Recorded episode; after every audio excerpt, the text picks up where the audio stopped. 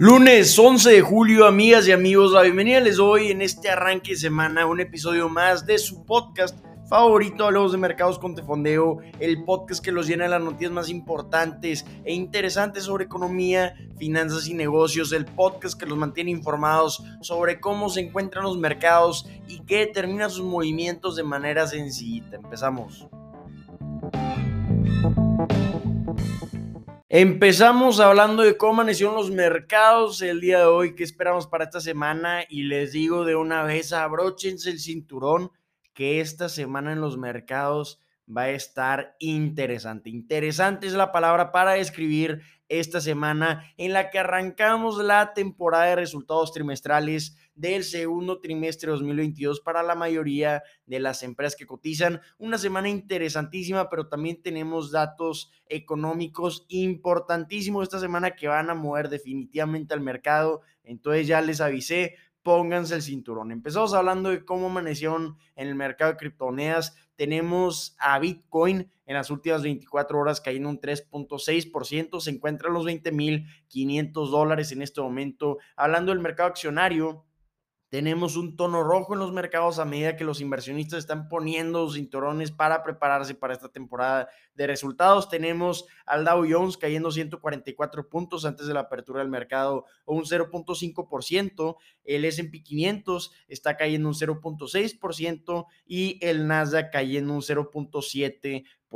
¿Qué fue lo que vimos la semana pasada? Fue una semana interesantísima porque ha sido de las mejores semanas que hemos tenido en el mercado en todo 2022. Desafortunadamente el S&P 500 y el Dow Jones rompieron su racha optimista el día viernes, pero el Nasdaq continúa incrementando ya una racha de cinco días seguidos pintado de verde. Entonces, como ya dijimos, ha sido de las mejores semanas y esto fue principalmente porque se presentaron datos de contrataciones en Estados Unidos. Había una perspectiva muy pesimista en cuanto a contrataciones por el ambiente en el que nos encontramos actualmente, incrementos en la tasa de interés y también de alta inflación. Entonces muchos esperaban que se enfríen las contrataciones, pero tenemos información importantísima para contemplar qué esperar de las empresas. Entonces, ¿qué fue lo que vimos en estos datos de contratación de Estados Unidos? Que había una estimación de economistas en promedio de 250 mil contrataciones, pero vimos que en realidad fueron 372 mil. Entonces, superaron con un amplio margen las estimaciones que tenían los economistas en promedio sobre contrataciones. Entonces esto dio un tono muy optimista a los mercados. La tasa de desempleo en Estados Unidos permanece aún en 3.6%, que era lo que esperaban, era la estimación. Y hablando ahora sí de lo importante, ¿de dónde vinieron estos empleos creados? De servicios. Entonces, importantísimo analizar esto porque la principal fuente de estos empleos nuevos fue de servicios después de empleos de salud y educación, pero también provinieron en una gran parte de hotelería. Entonces, es un gran indicador de qué esperar de, de, las empresas que prestan servicios, de las empresas de hotelería. Entonces, importantísimo este dato que dio mucho optimismo a los mercados. Sin embargo, aún continúa un poco de cautela entre los inversionistas en cuanto a miedo por una recesión, porque estamos viendo que el bono de tesoro de Estados Unidos a dos años, el rendimiento del bono de tesoro de Estados Unidos a dos años ya está por encima del de 20 años, que esta es una inversión en el rendimiento de los bonos, que es un indicador de una posible recesión que esperan los los economistas que esperan los analistas en los próximos 18 meses. Entonces, por eso, aunque tenemos un poco de noticias optimistas, tenemos a los inversionistas moviéndose con cautela. Entonces, hablando de resultados trimestrales, ¿qué resultados vamos a estar viendo esta semana? Si han escuchado este podcast con tiempo, ya saben que los primeros en presentar resultados trimestrales son los bancos. El día jueves tenemos a JP Morgan y a Morgan Stanley presentados sus resultados. El día viernes tenemos a Wells Fargo y a Citigroup. Y antes de eso tenemos el día miércoles a PepsiCo y también a Delta presentando sus resultados trimestrales. El día miércoles también va a ser un día importantísimo para los mercados porque se va a presentar el índice de precios al consumidor estadounidense. Recordemos que en mayo vimos una inflación, un incremento en la inflación de 8.6%, que ha sido la más alta desde 1981 los incrementos más importantes que vimos fueron de precios de energía, de gas y también de alimentos. Entonces, importante ver cómo continúa esta tendencia para el mes de mayo, cuando vimos este, este incremento 8.6%, muchos esperaban ver un declive en el incremento de la inflación, pero fue todo lo contrario. Entonces vamos a ver qué ocurre el mes de junio para ver si ya vemos una tendencia a la baja o el inicio de una tendencia a la baja para el tema de inflación. Ya saben que en este podcast siempre antes de que empiece la temporada de resultados trimestrales nos gusta platicar de qué esperar de estos resultados antes de que los publiquen. Ya platicamos el viernes de qué esperar de los resultados de las empresas de tecnología con los resultados de Taiwan Semiconductor Manufacturing Company, pero siempre de cajón hablamos de qué esperar de los resultados de los bancos, hablamos de que son posiblemente el indicador más importante para ver cuál va a ser el humor o cuál va a ser el tono de los resultados de la mayoría de las empresas. ¿Por qué? Porque piénsenlo así, los bancos están directamente relacionados con todo tipo de transacciones de dinero, ya sea de gobiernos, de consumidores, de empresas, proveedores, todo tipo de actividades de comercio las llevan a cabo los bancos, son los intermediarios por excelencia, entonces es importantísimo analizar siempre que presenten resultados, los resultados de los bancos. Entonces, antes de que presenten, vamos a platicar de qué esperar de estos resultados. Los bancos sorprendentemente han estado muy castigados si vemos el comportamiento del precio de sus acciones. Las acciones de JP Morgan que presenta resultados este jueves han caído un 30% en lo que va de 2022. Las de Citigroup que presenta resultados el viernes han caído un 25% y esto es diferente a lo que esperamos ver el año pasado porque esperamos que con este incremento que estamos viendo en las tasas, pues íbamos a ver un incremento en los ingresos de los bancos, que sí puede ser, pero también recordemos que estamos en una potencial recesión, como lo están viendo muchos analistas, ya hemos comentado que está un poco exagerado en nuestra opinión, pero en el punto de vista de muchos analistas, este pánico por una potencial recesión en los próximos 18 meses está arrastrando estas acciones porque vamos a estar viendo menores actividades. Ahorita vamos a platicar en qué áreas. Entonces, si vemos el ETF que rastrea el comportamiento de las acciones de los bancos, el SPDR, SP Bank ETF ha caído un 17.8% en lo que va del año, que ha sido un poco mejor comportamiento en comparación del S&P 500, pero esto no quita la estimación que teníamos el año pasado de los bancos. Entonces, esto es principalmente por la cautela con la que están moviendo los inversionistas y es increíble platicar o analizar cómo está la evaluación de los bancos porque podemos ver que muchos se encuentran al valor en libros. Entonces, vamos a platicar ahora sí de qué esperar de estos resultados del segundo trimestre para los bancos. Primero, es importante separarlo por segmentos para ahora sí analizar comportamiento por comportamiento de estos resultados y de manera sencilla cuando vean estos resultados los van a poder leer y van a poder saber qué es lo que tienen que ver de estos resultados. Primero, Vamos a empezar de la estimación que había provocado que estuviéramos optimistas con los bancos, que es el incremento de las tasas de interés. ¿Cómo se comportan los bancos? Cuando prestan dinero, pues toman dinero de ahorradores a cambio de una tasa de interés que les van a estar pagando y con este dinero de los ahorradores, con estos depósitos, van a estar llevando a cabo actividades de colocación, que es prestar dinero a empresas y también a consumidores o gobiernos o a cualquier tipo de organización.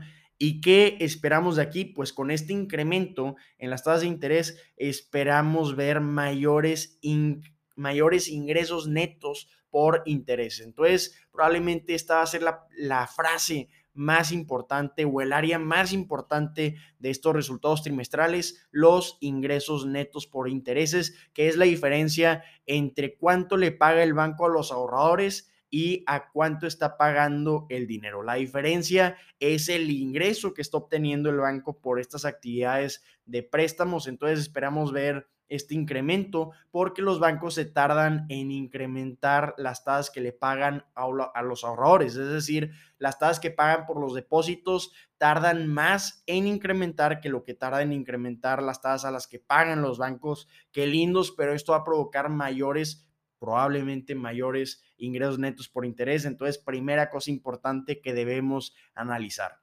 Segunda cosa importante que debemos analizar son los ingresos por banca de inversión. ¿En qué consiste esto? Colocación de acciones, emisión de deuda, todo este tipo de asesoría, asesoría en fusiones y también asesoría en adquisiciones. ¿Qué estamos viendo en este segmento de ingresos? Podemos esperar menores comisiones para los bancos porque no hemos visto muchas noticias de este tipo de actividades. Obviamente no hay ninguna empresa que quiera salir a la bolsa en este ambiente que tenemos en el mercado actualmente muy pesimista. Es muy difícil para una empresa salir a colocar nuevas acciones que probablemente muy pocas personas quieran comprar. podría llegar a estar muy valuada la empresa si coloca nuevas acciones. Entonces, por eso vamos a estar viendo menos comisiones por este lado. También por el incremento en las tasas, pues es más difícil para las empresas querer salir a colocar deuda. Por eso también Esperamos una baja en este tipo de actividades. Hablando de fusiones, no hemos visto muchas noticias y adquisiciones. Hemos visto un par de noticias. Ha estado participando JP Morgan en algunas, pero no ha sido lo que esperábamos ver en este tipo de actividades. Entonces va a haber un tono pesimista en cuanto a ingresos de banca de inversión. Hablando del otro segmento de los bancos, el wealth management, pues no creo que muchos inversionistas quieran salir a invertir en este ambiente pesimista en el mercado. Entonces, pues no esperábamos ver un fuerte segmento aquí.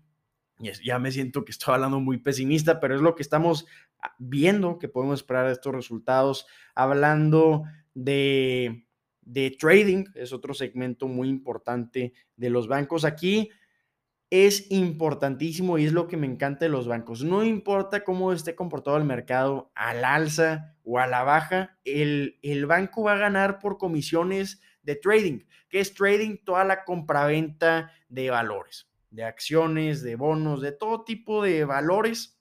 El banco siempre cobra una comisión porque es el intermediario. Entonces, pues sí, hemos visto unos mercados a la baja, pero aquí podemos esperar un incremento en el volumen que vimos de abril a junio. Entonces, probablemente por eso veamos que lo más fuerte que puedan llegar a presentar los bancos en sus resultados van a ser las actividades de trading. Entonces, ya saben que es lo más importante que debemos analizar de los resultados de los bancos se va a poner interesante porque tenemos un punto de vista muy pesimista para muchos analistas por los mismos directores de los bancos. Tenemos a Jamie Dimon de JP Morgan diciendo que uno de los posibles escenarios podría ser un huracán. Tenemos por otro lado al director de Bank of America diciendo que no hay de qué estar preocupados, que siempre están preparados. Entonces, pues como tenemos diferentes puntos de vista, no nos queda de otra más que analizar el papelito, analizar los resultados trimestrales, porque como dicen, papelito habla. Entonces el jueves, bien atentos a lo que presenten los bancos. Vámonos con la sección de ahora que hizo Elon Musk y ahora sí nos dio muchísimo de qué hablar, provocó una caída el día de hoy en las acciones de Twitter antes de la apertura del mercado de más de 7%, se encuentran en el antes de la apertura del mercado las acciones en 33.93 dólares, que esto representaría una pérdida de valor de mercado de más de 2.200 millones de dólares. ¿Por qué está ocurriendo esto? Porque el día viernes, después del cierre de mercado, Elon Musk anunció que iba a cancelar su oferta de adquirir Twitter por 44 mil millones de dólares a un precio de 54.20 dólares por acción. Había llevado a cabo esta oferta en el mes de abril de 2022, después de que se anunció que Elon Musk iba a cancelar esta oferta. Estamos viendo el día de hoy que las acciones de Tesla están incrementando más de 1% antes de la apertura del mercado. ¿Por qué Elon Musk está cancelando esta oferta? Porque de acuerdo a Elon Musk, los datos que ha presentado Twitter y que le han enviado sobre usuarios y también sobre el número de bots están representados erróneamente o que podrían llegar a ser falsos. Entonces, por eso está tomando esta decisión que a muchos no nos sorprende que haya tomado. Entonces, ¿qué es lo que vamos a estar viendo ahora? Pues es interesantísimo, importante darle seguimiento a esta noticia porque ya habíamos platicado de que si se cancelaba este acuerdo, Elon Musk iba a tener que pagar una multa de mil millones de dólares, pero lo que está llevando a cabo Twitter es que probablemente puedan presentar una demanda por para obligar a Elon Musk a adquirir Twitter al precio y a los términos que fueron acordados. Twitter contrató a un peso completo, un despacho de abogados que son peso completo de adquisiciones y también de fusiones, llamado Watchell, Lipton, Rosen y Katz. Entonces, esta demanda se puede presentar esta semana y nos van a dar un juicio interesantísimo. Lo que está diciendo Twitter es que los bots representan menos del 5% de los usuarios totales, que esto es el dato que está diciendo Elon Musk, que está mal representado. Thank you. Amigas y amigos, estas son las noticias que tienen que saber el día de hoy. Espero que la información compartida les haya resultado de gran utilidad si así lo ve, los invito a ponerle cinco estrellas a este podcast en la plataforma donde nos estén escuchando y a ponerle seguir a este podcast. Nos ayudarían muchísimo si lo comparten también en sus redes sociales. Si tienen cualquier duda, comentario, retroalimentación, soy Eduardo y estamos disponibles en Instagram como arroba para que ahí nos puedan platicar por mensaje sobre tema que quieran. Ánimo y nos vemos mañana que arranquemos con una increíble temporada de resultados trimestrales. ¡Vámonos!